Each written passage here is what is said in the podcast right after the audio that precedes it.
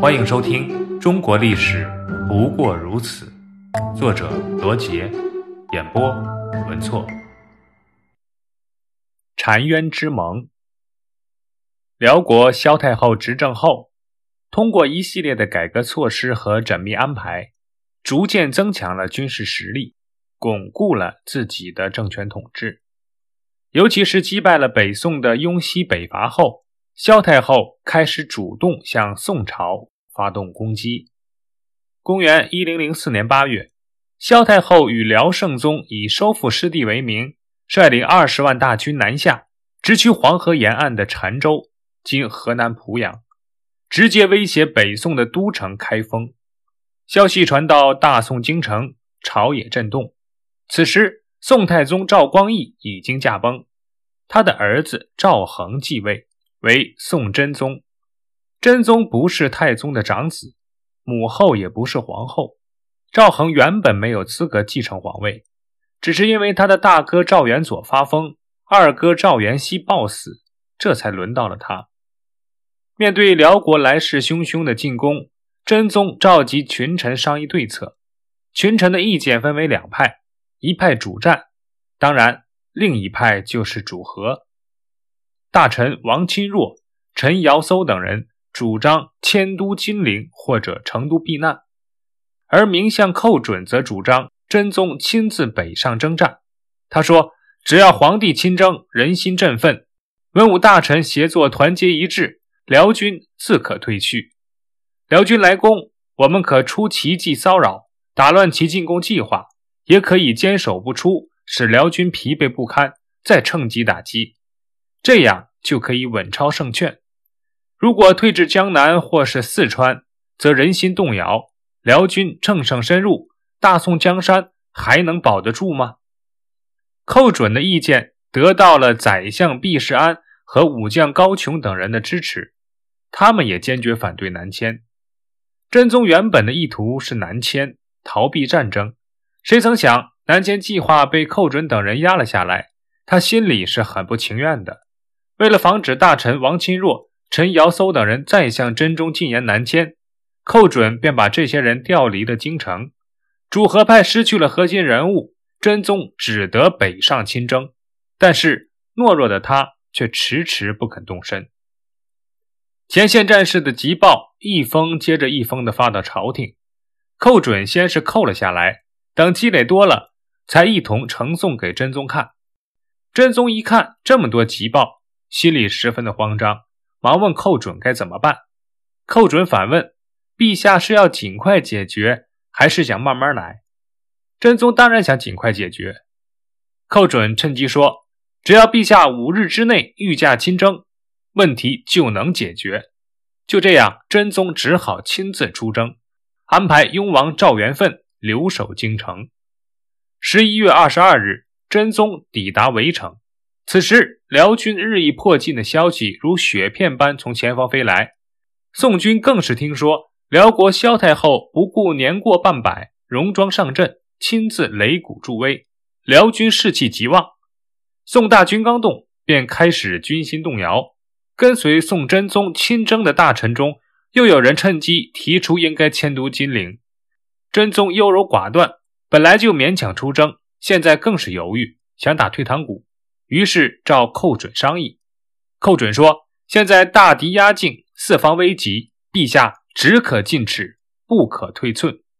进则士气倍增，退则万众瓦解。到时辽军必然乘胜来攻，恐怕到不了金陵，陛下就成了辽军的俘虏。”握有兵权的殿前都指挥使高琼也支持寇准的意见。宋真宗不得已，只好不再提撤退之事。继续北行。此时，辽军继续南下，主力先于真宗抵达澶州城下。北宋大军行动迟缓，直到十一月二十五日才到澶州南城。澶州以黄河为界，分南北两城。真宗遥遥望见黄河对岸烟尘滚滚，心中胆怯，不敢过河，只愿意留在南城，而不去北城。寇准力请宋真宗过河，他说。陛下不过河，则人心易危，敌气未设，非所以取威决胜也。寇准所提出的取威决胜相当有道理，宋真宗却很不情愿。这时，武将高琼也来劝说真宗立即动身渡河。真宗进退两难，干脆不表态。高琼当机立断，命令士兵把宋真宗的车驾转向北城进行。到了黄河渡河口浮桥处，真宗又停了下来。高琼用铁锤击打驾驭车的辇夫的背，迫使真宗。渡过了黄河，真宗勉强到了北城。当大宋皇帝的黄龙旗在澶州北城楼上一出现时，城下宋军与百姓立即齐呼万岁，欢声雷动，声闻数十里。宋军因而气势倍增。当时辽军围攻澶州，辽国萧太后亲自上阵擂鼓助威，辽军无不激动振奋，奋发向前。宋军看见辽军的声势，不战而寒。可以说，宋真宗亲临北城，从根本上扭转了宋军的士气。真宗到澶州北城象征性的巡视后，仍坚持回到南城行宫，但宰相寇准就此留在了北城，负责指挥作战。宋真宗回到南城后，尽管有黄河天险，但他还是不放心，数次派人前往北城探视寇准的举动。而寇准竟然与知之告杨毅在北城城楼上喝酒下棋，泰然自若，十分的镇定。宋真宗总算是放了心，不再恐慌。就在真宗离开陈州后不久，宋辽开战。当时北宋有一种武器叫床子弩，用两三张特制的大弓射箭，能射出三里多地。宋将张环用威力惊人的床子弩。射杀了辽军先锋萧踏懒，这个萧踏懒就是当年擒获名将杨业的那个人，这极大的动摇了辽军的军心。此时，辽军孤军深入中原腹地已久，供给线长，粮草因而不济。萧太后唯恐腹背受敌，秘密派人前往宋军议和。宋真宗本就没有抗敌的决心。早在他离开京师的时候，就暗中派出了使臣曹利用往辽军大营与萧太后议和，只是因为当时战事激烈，曹利用一直未能抵达辽营。现在辽国主动提出议和，正中真宗的下怀，于是他急忙催促曹利用前去议和。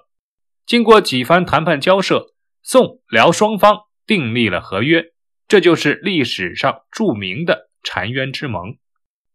澶渊之盟规定：一、辽宋为兄弟之国，辽圣宗年幼，称宋真宗为兄，后世仍以事以齿论，就是子孙后代仍然按照年龄大小论兄弟。二、以白沟河为国界，双方撤兵，辽归还宋遂城及营、莫二州。此后，凡有越界盗贼逃犯，彼此不得停逆，两朝沿边城池，一切如常。不得创筑城隍。三，宋方每年向辽提供驻居里之费银十万两，绢二十万匹，至雄州交割。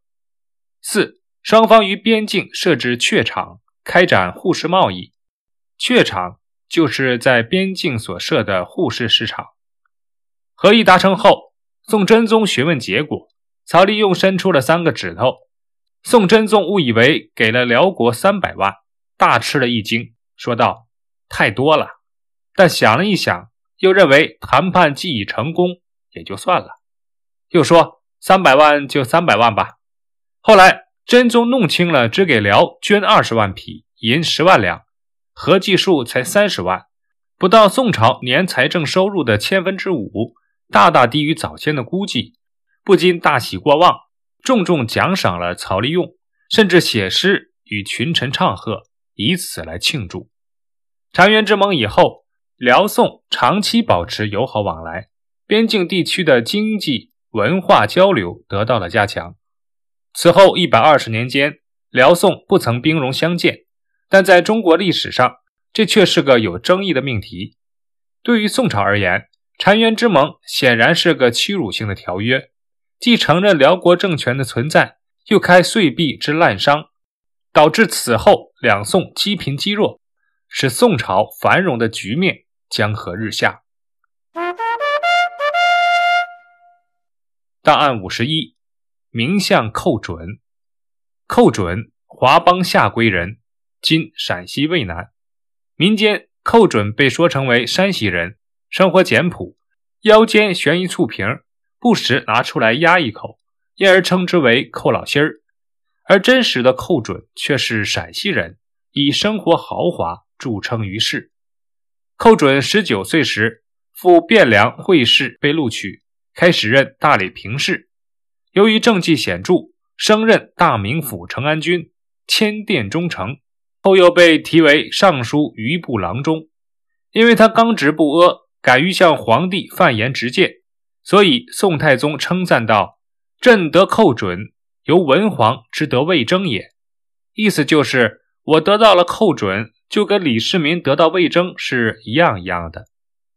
澶渊之盟，寇准立下了大功，引起了以王钦若为首的朝中权臣的嫉恨，他们设计陷害寇准，致使寇准的官职一贬再贬。公元一零二三年，寇准被贬为雷州司户参军，不久就死在了雷州。十一年后。朝廷回想起了他的功绩，才又追赠他为中书令、来国公，所以后人又称寇准为寇来公。